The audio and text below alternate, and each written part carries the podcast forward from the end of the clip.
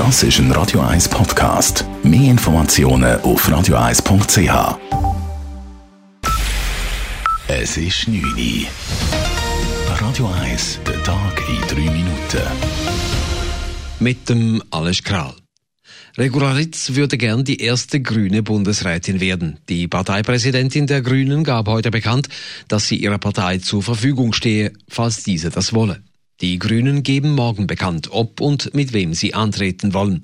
Ritz machte heute klar, dass man mit einer grünen Kandidatur den Bundesratssitz von FDP-Außenminister Ignazio Cassis angreifen würde. Es wäre zwar schön, wenn das Tessin weiterhin im Bundesrat vertreten wäre, aktuell hätten aber andere Themen Priorität, sagte sie. Es ist wie nun eine fast unzulösende Aufgabe, dass wir alle Ansprüche gleichzeitig vertreten können. Und ich glaube, dass diese ökologische Stimme, die so gestärkt wurde, und auch mit den ganzen Herausforderungen, die sich uns stellen, dass diese Stimme auch einen Anspruch haben. Und wir können es ohne freien Platz wie nicht anders machen. Regularitz, die seit acht Jahren im Nationalrat sitzt, argumentierte, die Grünen hätten aufgrund des Wahlsiegs vor einem Monat Anspruch auf einen Sitz in der Landesregierung. Flüge tragen gut 12 Prozent zu den Schweizer CO2-Emissionen bei. Das schreibt der Bundesrat in seiner Antwort auf einen parlamentarischen Vorstoß, der Klarheit über die effektive Dimension des Schweizer Luftverkehrs verlangte. Durch die Verbrennung des in der Schweiz getankten Flugbenzins wurden letztes Jahr über 5,7 Millionen Tonnen CO2 ausgestoßen. Dies entspricht mehr als 12 Prozent der gesamten CO2-Emissionen der Schweiz. Im Durchschnitt werden bei Flügen ab der Schweiz rund 90 Gramm CO2 pro Passagier und Flugkilometer ausgestoßen. Der Thurgauer Zugbauer Stadler Rail holt Altbundesrätin Doris Leuthardt in den Verwaltungsrat.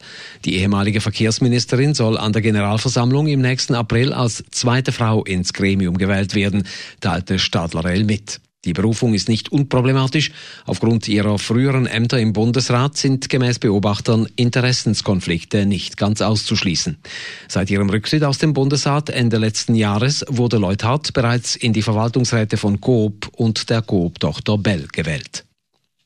Das Zürcher Verwaltungsgericht hat die Entlassung der Professorin Iris Ritzmann durch die Uni Zürich für unrechtmäßig erklärt.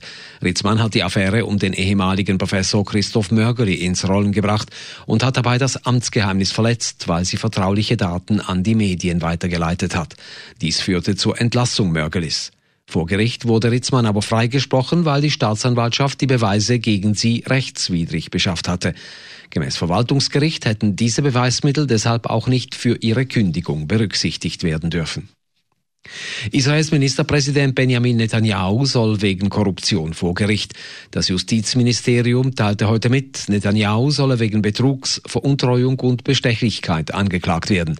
Er soll unter anderem einem Telekom-Unternehmen in Israel Vorteile verschafft haben, im Gegenzug für eine wohlwollende Berichterstattung auf der Newsseite des Anbieters.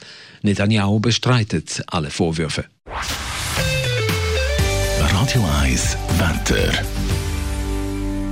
Morgen am Freitag erwartet uns wieder eher ein grauer Tag mit Hochnebel bis auf knapp 1000 Meter. Es gibt höchstens lokal kleinere Auflockerungen. Darüber ist es trotz hoher Wolken recht sonnig. Temperaturen am frühen Morgen um 2 Grad, am Nachmittag höchstens 5 Grad. Es geht eine leichte Beise. Das war der Tag in 3 Minuten.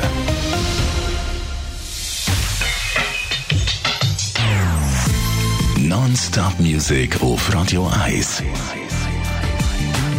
Die besten Songs von allen Zeiten. Non-stop. Radio 1.